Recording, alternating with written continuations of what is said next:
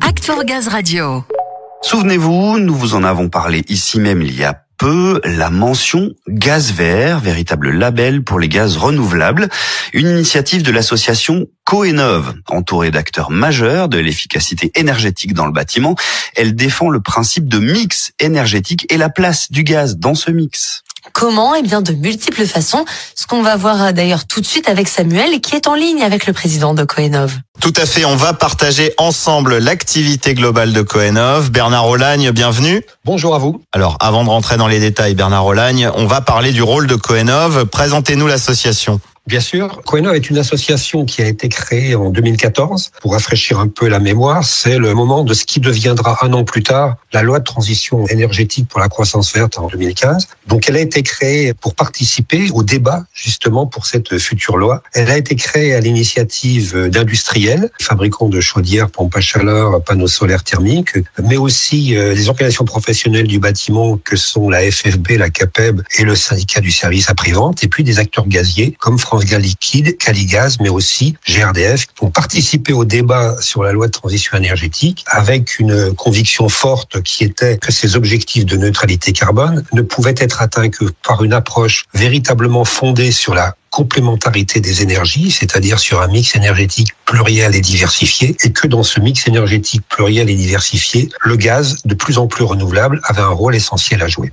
Oui, c'est ça, les convictions de Coenov, c'est de défendre le mix énergétique et la place du gaz dans ce mix. Exactement, exactement. C'est tout à fait ça. Et on voit que plusieurs années plus tard, la situation n'a fait qu'aller dans ce sens-là, considérant qu'effectivement, aucune énergie ne pouvait prétendre à elle seule répondre à tous les enjeux posés par la transition énergétique. Et maintenant, ce que l'on appelle effectivement la décarbonation de l'économie. Oui, vous avancez le fait que l'électrification massive n'est pas une solution. Hein. Le gaz a aujourd'hui cet aspect renouvelable et donc toute sa place dans le mix énergétique Tout à fait. Et surtout, euh, quand on voit qu'au moment de cette pointe hivernale, c'est le gaz qui représente, avec 105 gigawatts, je crois, la majeure partie de la couverture de cette pointe, l'électricité ne représentant que 85 gigawatts. On voit là, effectivement, le rôle essentiel du gaz pour permettre cette continuité d'approvisionnement, cette sécurité d'approvisionnement en tout lieu et en toute heure. Oui, il y a d'une part cette sécurité d'approvisionnement, mais il y a aussi cet objectif de neutralité carbone dans le bâtiment Exactement. notamment. Pour vous, quelles sont justement les solutions pour l'atteindre, cet objectif de neutralité carbone dans le bâtiment? Pour Coenov, effectivement, cette atteinte de la neutralité carbone dans le bâtiment repose sur trois chantiers qui sont d'une part une réduction drastique des consommations. Le scénario de Coenov pour le gaz, c'est une baisse de 60% des consommations dans le bâtiment, ce qui fait passer ces consommations de 243 TWh aujourd'hui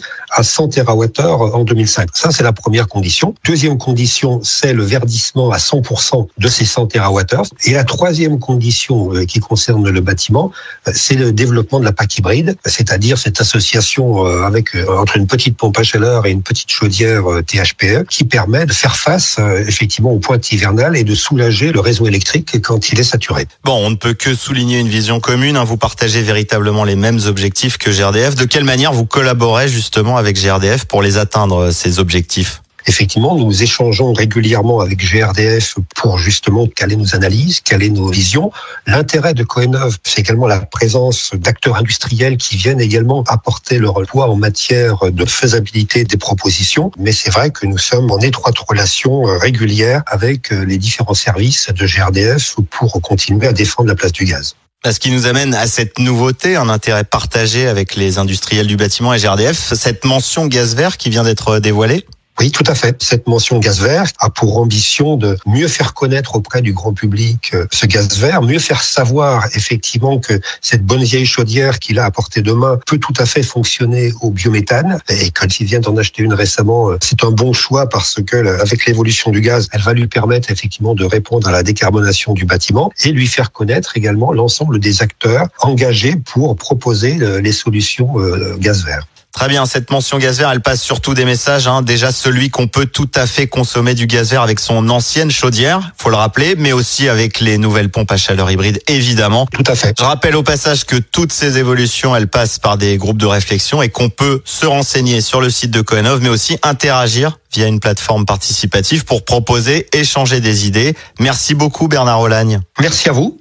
Oui, merci. Rendez-vous donc sur le site Coenov si vous souhaitez vous renseigner, mais aussi partager des idées, des solutions. Pourquoi pas? On en a bien besoin. Pour cela, une seule adresse, coenov.fr.